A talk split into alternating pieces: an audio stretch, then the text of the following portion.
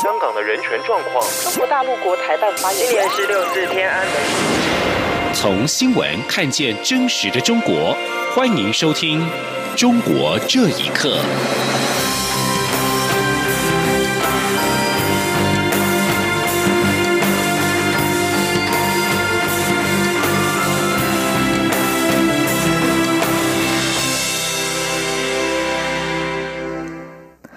各位好，欢迎收听《中国这一刻》。上河海运股份有限公司启动高雄旗津到浙江温州洞头港小三通首航，对此，陆委会今天表示，此事是政治操作的欺骗作为，首航活动是大骗局，意图为地方营造发大财假象而漠视国家主权，挑战中央政府的两岸事务权责，陆委会要对此严厉谴责。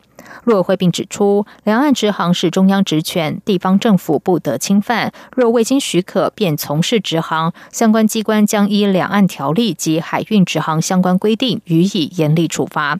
陆委会查证之后表示，这次主办首航活动的上合海运股份有限公司，其船舶运送业许可证已经于二零一九年的一月二十三号经交通部航港局注销，而且该公司在六月十二号也已经解散。所谓的首航活动是一个大骗局。行政院长苏贞昌今天对此表示，台湾猪即将申请成为口蹄疫的拔针非疫区，千万不能拿防疫开玩笑。如果有人要违法通航，政府一定严办。香港反送中运动持续进行，香港民间人权阵线二十六号晚间将发起集会，呼吁国际社会持续关注香港情势。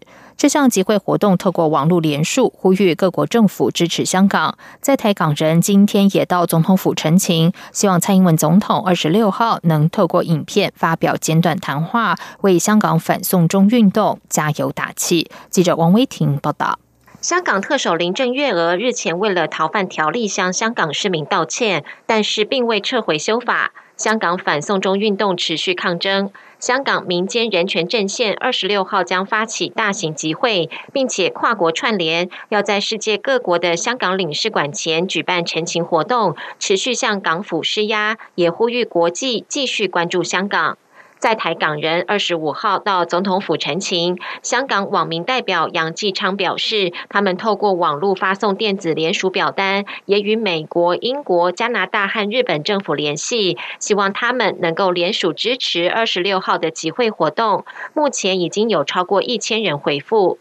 杨继昌表示，他们非常感谢蔡英文总统关心香港局势，也希望蔡总统能够在二十六号当天透过影片为香港加油打气。杨继昌说：“好，我们就是希望呃蔡总统能够呃在明天能够呃发。”呃，发表片段，呃，可以说是呃，直接向香港人去发表讲话。那么最好的就是可以用几句广东话来跟香港人加油。但是这这个诉求好像很简单，但是对我们香港人来说，我们觉得很重要啊，因为我们明天六二六就是希望得到了国际的关注啊。那么呃，蔡总统一直以来也对香港人有支持，这个我们是非常的。感谢的，所以这一次也来到，是表达这样的一种呃感激之的的意思。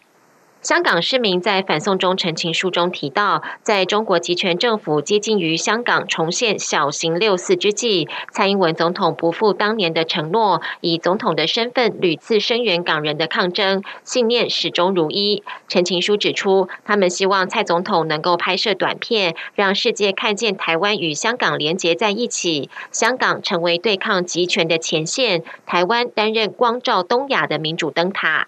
杨继昌等一行进入总统府陈情，总统府派出专委彭昌盛接见，并承诺会如实转达他们的诉求。总统府发言人丁允恭则表示，作为民主国家，台湾与主要民主国家的立场一致，就是高度关注并支持香港人民追求自由、民主与人权的渴望。他说，港府应该认真看待香港人的热切期望。并以耐心与多元社会进行真诚对话与沟通。台湾政府也会持续以适宜的方式与角色表达对香港的关怀。中央广播电台记者王威婷采访报道。新华社今天下午发布通稿，证实政治局会议在今天举行，由中共总书记习近平主持。会中除了审议中共机构编制工作条例、农村条例之外，还研究了其他事项。不过，维持过往惯例，并未提到研究其他事项的具体议题，只提到公布审议的内容。由于川协会在即，香港局势也正敏感，这次会议格外引人关注。北京当局日前证实，习近平二十七到二十九号将会出席大阪二十国集团峰会，届时将会晤美国总统川普。中国商务部副部长王受文今天上午表示，中美双方贸易团队正就下一步的沟通问题进行讨论。另外，美国国务卿蓬佩奥十六号曾经表示，川普将在 G20 峰会上向习近平提出香港人权问题。不过，中国外交部助理部长张军上午表示，中美领导人会晤可以肯定不会讨论香港问题，中方也不允许 G20 讨论香港问题。法国零售商业巨头家乐福日前宣布，在中国的八成业务以四十八亿元人民币出售给中国零售商苏宁易购。此举意味着这家欧洲最大零售商正在撤离中国市场。中国异议人士王爱忠认为，这与中国政府国进民退政策挤压外企空间有关。中国政府要求企业成立中共党支部，也给外国投资者造成心理压力。请听以下的报道：家乐福二十三号宣布。已经同意向苏宁易购出售其在中国业务的百分之八十股份。这项决策是家乐福朝退出中国市场迈出的决定性的一步。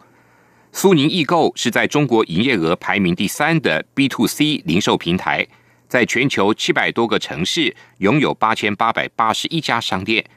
家乐福在声明中指出，这项交易预计在年底前完成。家乐福是大型综合超市概念的创始者。欧洲主要的国际零售连锁集团之一，在一九九五年正式进入中国大陆市场，是最早一批在中国大陆开展业务的外资零售企业。中国异议人士王爱忠二十四号接受自由亚洲电台访问时表示，家乐福超市撤出中国，除了盈利下滑，还有其他政治因素。他说。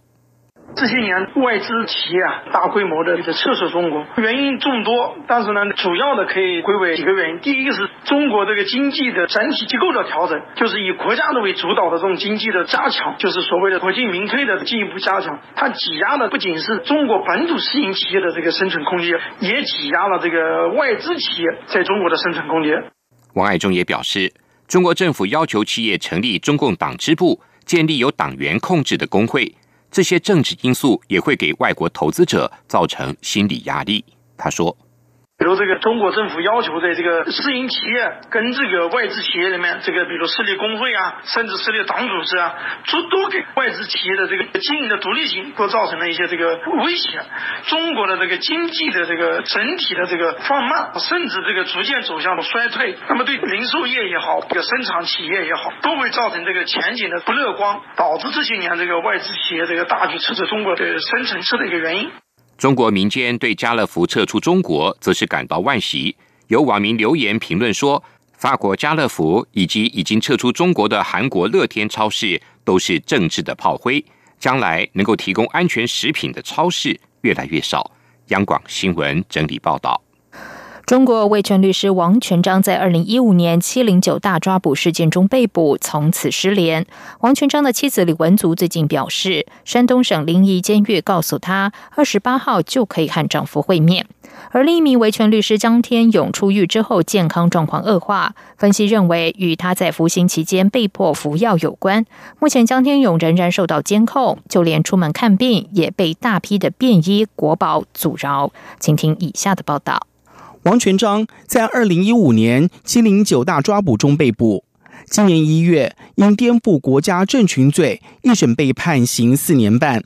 狱方一直以监狱会客室升级改造为由，拒绝家属的会面要求。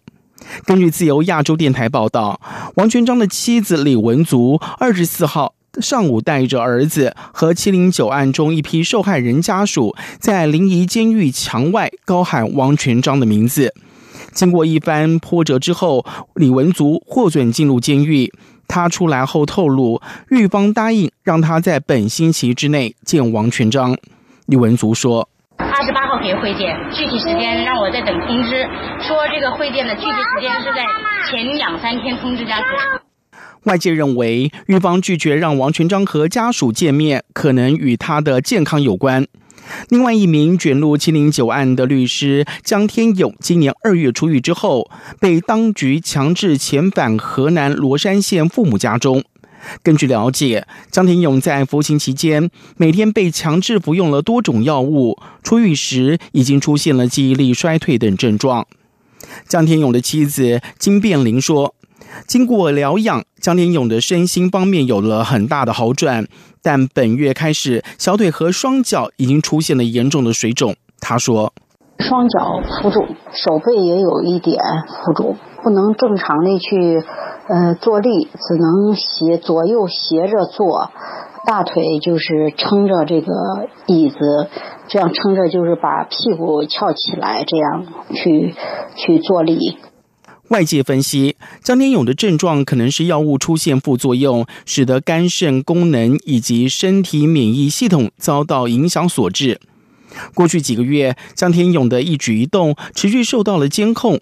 他二十四号在父亲的陪同之下，原本打算到信阳市看病，可是，一出门就被大批的便衣国保阻挠。江天勇曾经代理陈光诚和高志胜等律师和维权人士的案件。其后，因为帮助了七零九案的涉案律师家属而被捕。二零一七年，因为煽动颠覆国家政权罪被判刑两年。央广新闻整理报道。震惊中国社会的湖南操场埋尸案 DNA 鉴定结果确认，新黄一中操场挖出的遗骸是十六年前失踪的该校职工邓世平。原因可能是当时学校操场工程品质不合格，邓世平拒绝签收而遭杀害。中国维权律师滕彪说：“举报人、维权人士等想做正确事情却被报复，在中国不是新鲜事。”请听以下的报道。湖南省新晃一中负责基建工程品质监督的邓世平，在两千零三年一月二十二号突然失踪，经过十六年都没有破案。根据中国媒体报道，今年四月，新晃公安局抓获犯罪集团嫌犯杜少平等人。杜少平随后承认是将邓世平杀害。并且将尸体埋在新黄一中操场内。新华社报道，邓世平在失踪前曾因学校操场的工程品质不合格，拒绝在验收单上签字，还因此跟杜少平有过矛盾。曾经在北京中国人民公安大学任教，目前在美国执业的律师高光俊表示，公安机关的腐败跟懒惰有可能是导致案件长久没有破案的原因之一。他说。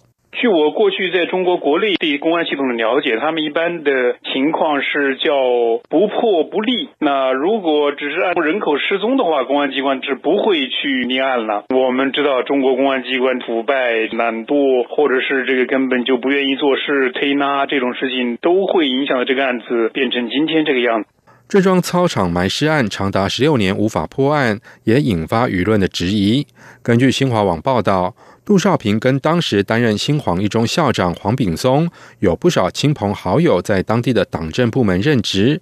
中国维权律师滕彪表示，中国法治不健全，官员跟他们的亲属利用官位逃避司法的事情并不罕见。这种事情在中国不是新鲜事，举报人或者是维权的人士，想做正确的事情的人，他们被打击报复，甚至被谋杀，都发生过很多。那一旦这种事情发生之后，作案者、犯罪人，他们往往是有背后的保护伞，然后有关系网。另外也会涉及到警察的腐败和检察院、法院的腐败，所以这样的案件有的时候根本就没有办法破案，或者是公安故意不破案，也有的是公检法联合起来，比如说把谋杀说成是自杀或者是意外，那这案子就没了。